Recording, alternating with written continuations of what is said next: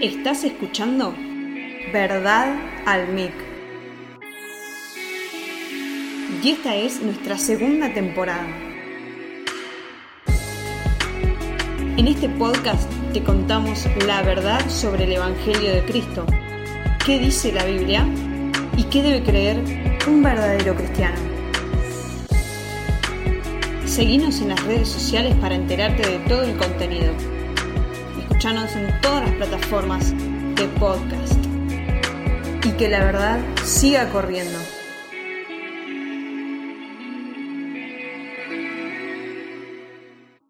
Hola a todos, tengo el agrado de estar comenzando con esta nueva temporada que tanto nos entusiasma por los temas que vamos a tratar, los temas que vamos a charlar, compartir con ustedes, que inquieta nuestro corazón hace rato. Y bueno, ha sido el momento de presentarlo a ustedes. Mi nombre es Débora Lucas y esta es la segunda temporada de Verdad al MIC, las cinco solas. En este primer podcast vamos a intentar responder dos preguntas, de forma breve pero informativa. ¿Cuál es el contexto de las cinco solas? ¿De dónde surgen? ¿Y qué son? ¿Qué son las cinco solas? Entonces, afila tus oídos porque vas a escuchar un poco de historia quizá un poco densa pero necesaria para saber dónde estamos parados ahora y de dónde salieron estos pilares que levantaron de alguna forma la iglesia evangélica, pero también dividieron la iglesia de Cristo de la iglesia universal, católica. Así que vamos a lo que nos importa. ¿Qué son las cinco solas?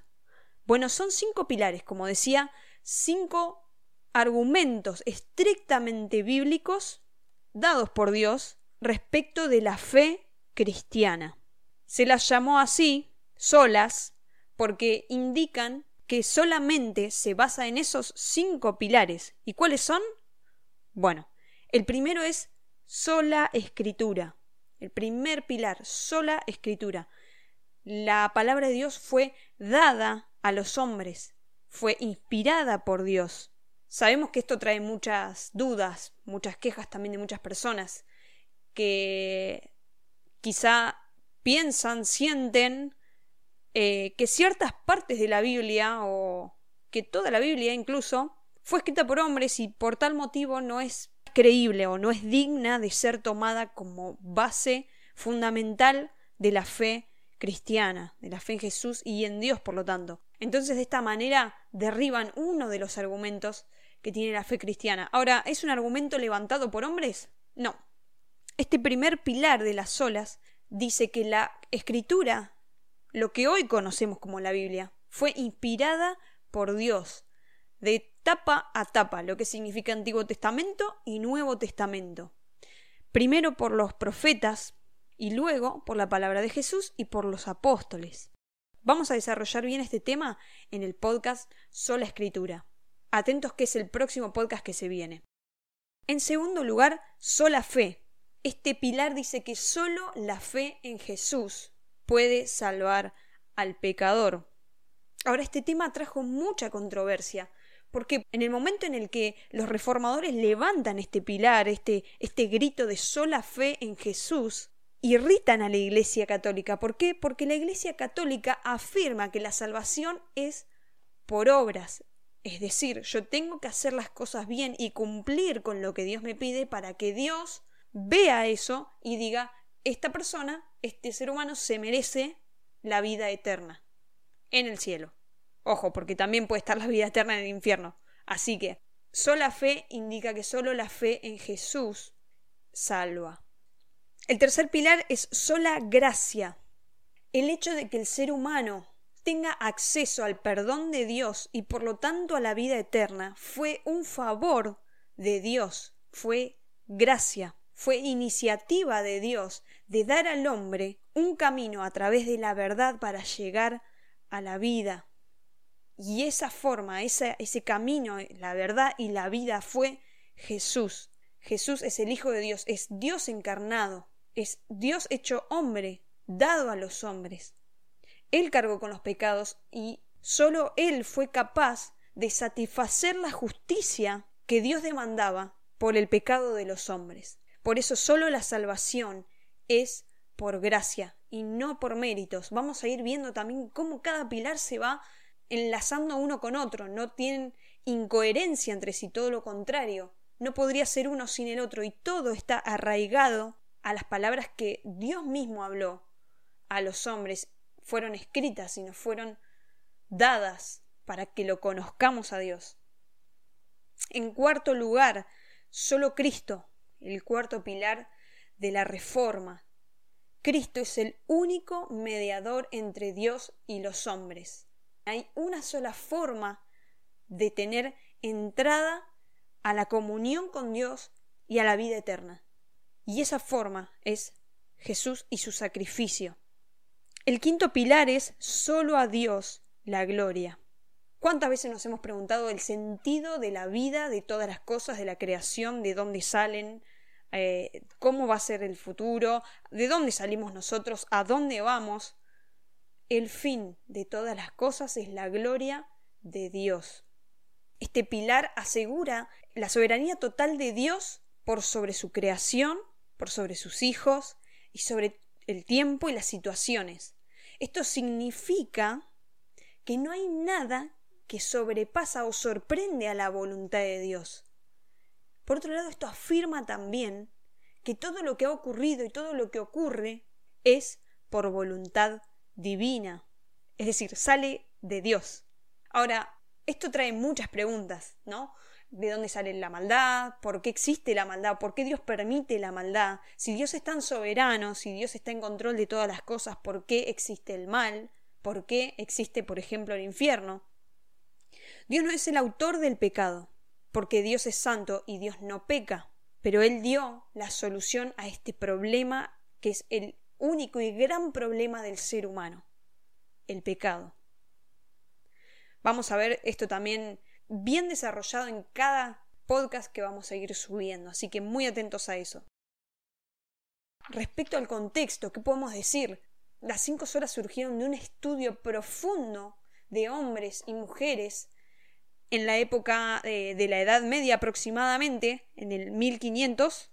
Ahora vamos a ver bien algunos detalles puntuales, no todos porque realmente se hace imposible abarcar todos los momentos históricos que esto conlleva y cómo se llega a ese momento. Pero básicamente podemos resaltar unos cuantos sucesos. En el siglo I, luego de la partida de Jesús, Jesús vino a esta tierra, vivió como hombre, murió, resucitó y ascendió a la diestra con el Padre, con Dios. Estas enseñanzas que Jesús dio a los discípulos, a esas personas que estaban con Él constantemente y aprendían de Él, no solo esos doce, sino miles y miles de personas que estuvieron cerca de Jesús y lo seguían todos los días. Todas esas enseñanzas, que eran la palabra de Dios misma, siendo enseñada por Jesús, por Dios mismo encarnado. Se divulgó y los apóstoles llevaron estas verdades a todas las personas. Esto podemos leerlo en el libro de los Hechos. Cómo se fueron formando las primeras comunidades cristianas, las primeras iglesias en donde se juntaban a leer la palabra de Dios, es decir, en ese momento no tenían la Biblia que tenemos ahora, que el, el canon, digamos, los libros bien ordenados, ni Antiguo Testamento, ni eh, Nuevo Testamento, sino que ellos tenían el Pentateuco, los cinco primeros libros, esos sí se habían escrito hace muchos años, y sí tenían copias de pergaminos que ellos podían acceder y leer. Sabían leer, sabían hebreo, y si no sabían leer, ellos sabían la escritura de memoria. Por eso recitaban en público y entre ellos se recordaban constantemente la palabra de Dios. Tenían muy en claro qué debían hacer. Así que a medida que el Evangelio de Cristo se iba divulgando, se iban creando comunidades cristianas. Y así es que se forma la primera iglesia. Como decía, esto podemos leerlo en el libro de los Hechos. Eran fieles seguidores de Jesús y de las Escrituras, se habían arrepentido de su pecado y habían creído en Jesús como el Mesías, como el que Dios había prometido y enviado, se juntaban en las casas y adoraban a Dios, y leían y compartían la palabra. Eso era la iglesia, esa es la iglesia, la primera iglesia. ¿De qué lugar estamos hablando? De la actual Europa, sería al sur de Europa. Roma, Italia, España. Estamos hablando del oeste del continente asiático. actual Israel, Turquía y norte de continente africano. Voy a nombrar brevemente algunos actores importantes de la época. Siglo I, Constantino, dudosa conversión al cristianismo de este emperador, dice haber tenido una visión y, que una voz lo persuadió de convertirse al Evangelio, momento para el que toda la sociedad romana había sido evangelizada. Ya hacía bastante tiempo, como venía contando después de eh, los apóstoles comenzaran a llevar el Evangelio a todas partes. Este emperador ve una oportunidad en incluir en su poder como emperador el cristianismo. ¿Por qué? Porque ya había mucha gente que seguía esta creencia. Para su favor, tener a toda esta gente bajo su poder le convenía. Por eso él empieza a hacer templos en los cuales empieza a poner sus reglas. Él empieza a decir quién dirige los templos, quién puede entrar y quién no, qué debe practicarse en el templo y qué no. Todo en nombre del cristianismo. Podría tenerse en cuenta este momento como el momento en que el Estado empieza a relacionarse con la Iglesia. Lamentablemente muchos cristianos contentos con este acto político de incluir el cristianismo al poder emperador, se quedan contentos y empiezan a vender su fe por cuestiones políticas, por lugares que ofrecía el poder del imperio romano. Nada que no venía sucediendo antes, pero ahora en nombre del cristianismo. Como decíamos, las personas sí tenían acceso a la ley, a la palabra de Dios, quizá no todos leían, pero todos tenían acceso. Con esta división del imperio en Occidente y Oriente, uno adopta entonces la creencia cristiana o la cultura, si se quiere, cristiana, y el otro no. Claramente el de Constantino pertenecía a esta cultura cristiana, entonces él empieza a levantar iglesias empieza a organizar las autoridades dentro de la iglesia.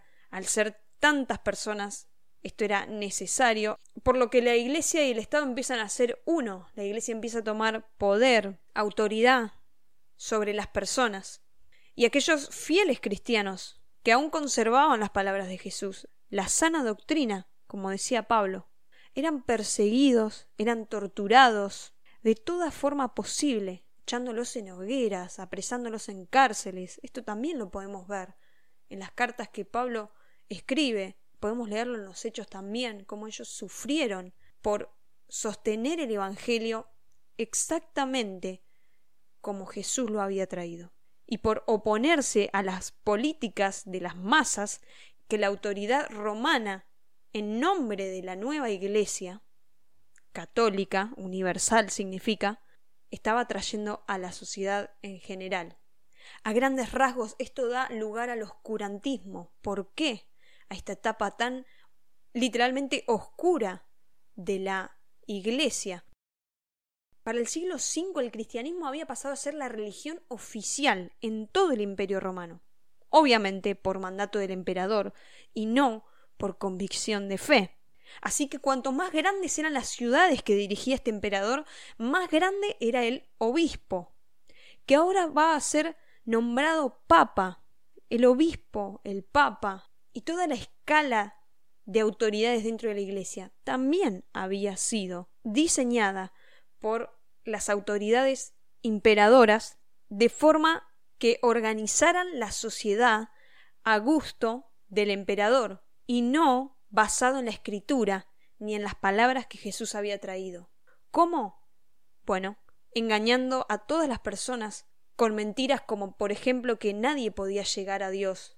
Tenían que hacerlo a través de la iglesia, a través de prácticas, del bautismo de los niños, del pago de indulgencias, de ofrendas obligatorias y unas cuantas prácticas más con las cuales hacían creer a la gente que con eso era suficiente y eran salvos, quitando así la verdad del Evangelio, que la salvación era sólo por fe.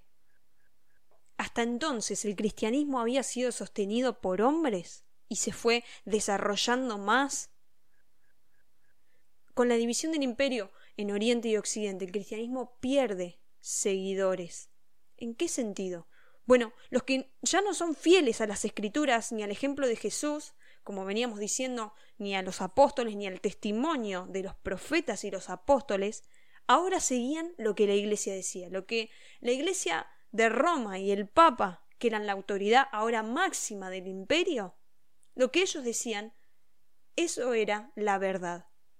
Como ellos digan que había que acercarse a Dios, así creía la gente que debía ser uno de los engaños más grandes era que la gente no sabía interpretar o no podía interpretar la Biblia. Solo el Papa, el obispo podía hacerlo.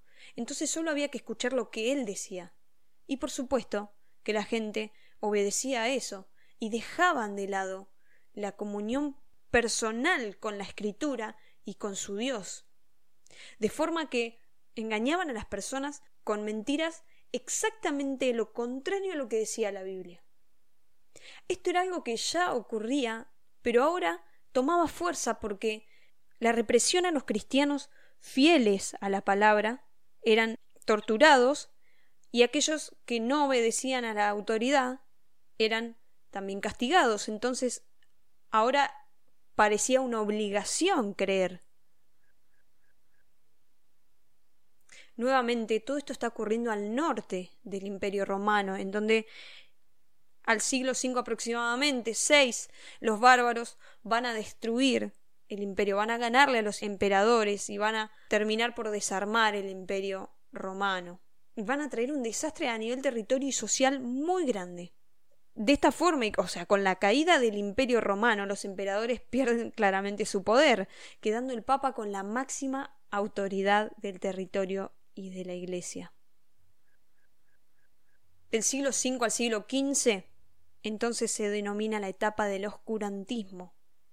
Fue entonces la Edad Media, la época del feudalismo. La Inquisición perseguía a quienes estaban en contra de la Iglesia, especialmente en este siglo XV, específicamente año 1517.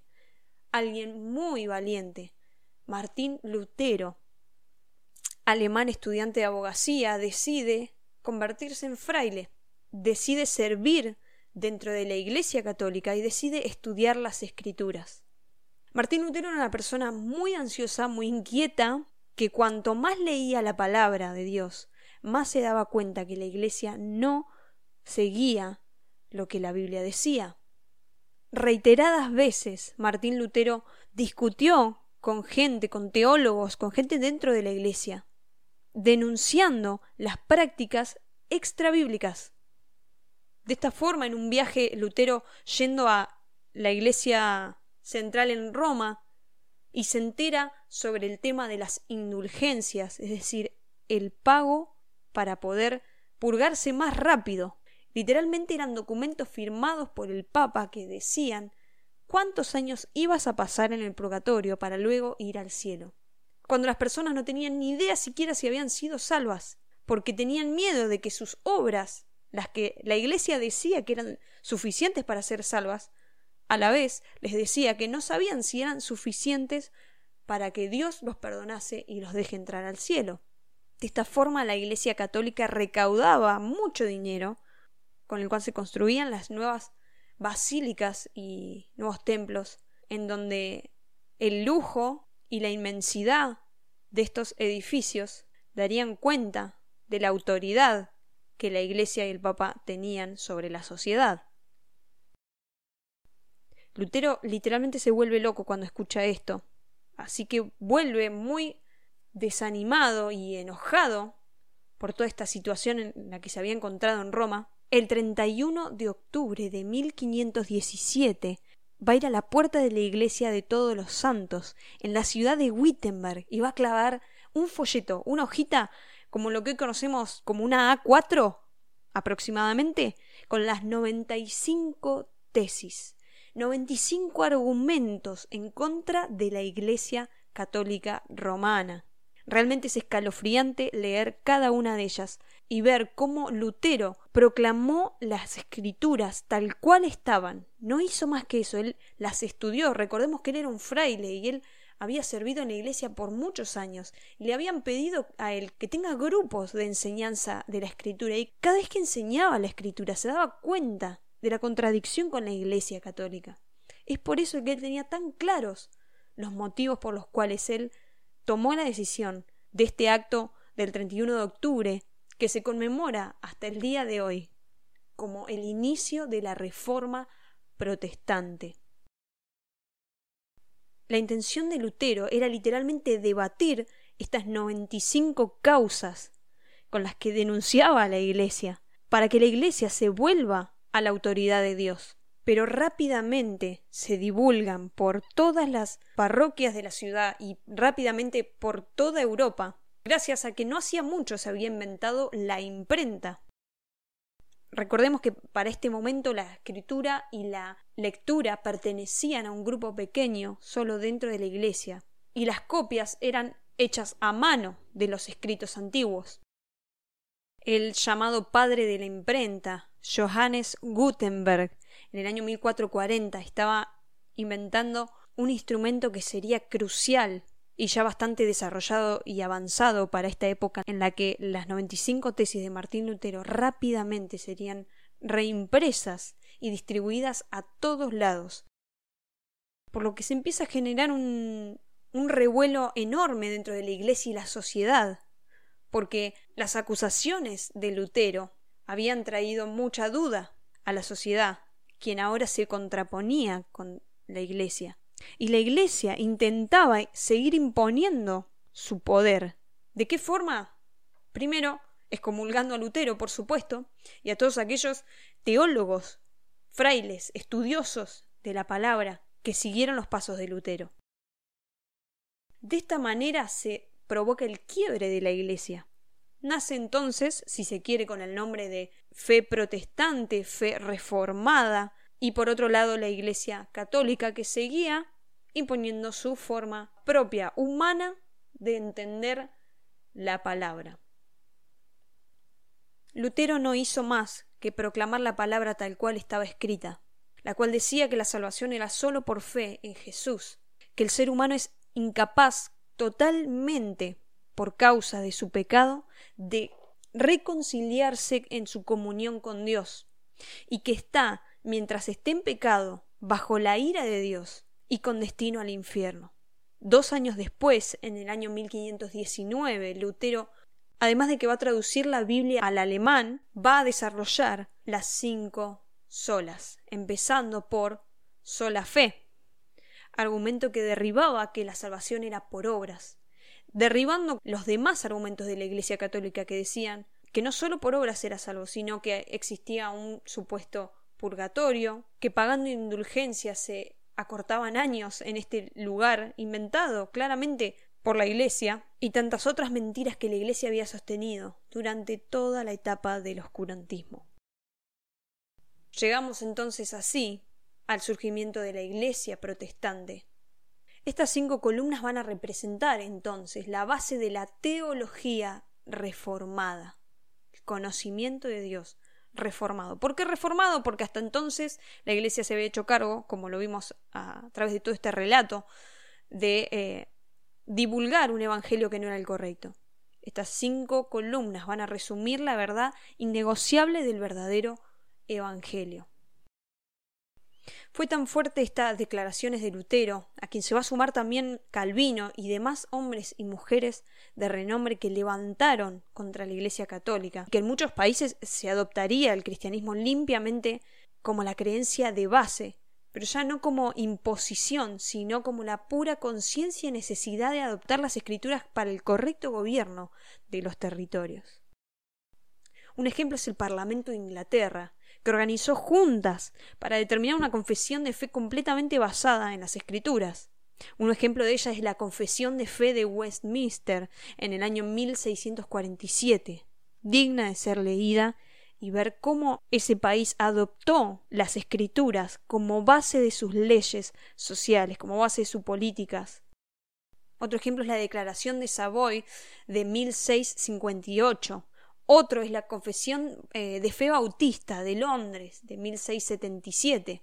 Todos ejemplos de reformados y de donde luego surgirían las doctrinas de la gracia, que van a tener como base también las cinco solas, pero van a desarrollar un poco más algunos puntos, como por ejemplo eh, la incapacidad total del hombre, la unidad de la Iglesia en todo el mundo. Más allá de que hemos visto esta parte de la historia en este pedacito del globo terráqueo, en lo que ahora es Europa, este problema con Dios lo tuvo todo el mundo desde siempre, desde la caída de Adán. El hombre no puede solucionar su problema del pecado por sí solo. Es por eso que Dios dio a Jesús como único medio para llegar a reconciliarse con Él. Bueno, realmente he tocado pocos temas, pocos puntos y pocos momentos históricos, porque realmente no alcanzarían los podcasts para explicar parte por parte de la historia, y porque sé que esto también trae mucho debate de cómo fueron algunas cosas, vamos a dejar en nuestro blog un artículo un poco largo, más desarrollado respecto del contexto y la historia de, la Reforma Protestante, pero en donde también dejamos toda la bibliografía de donde sacamos toda esta información.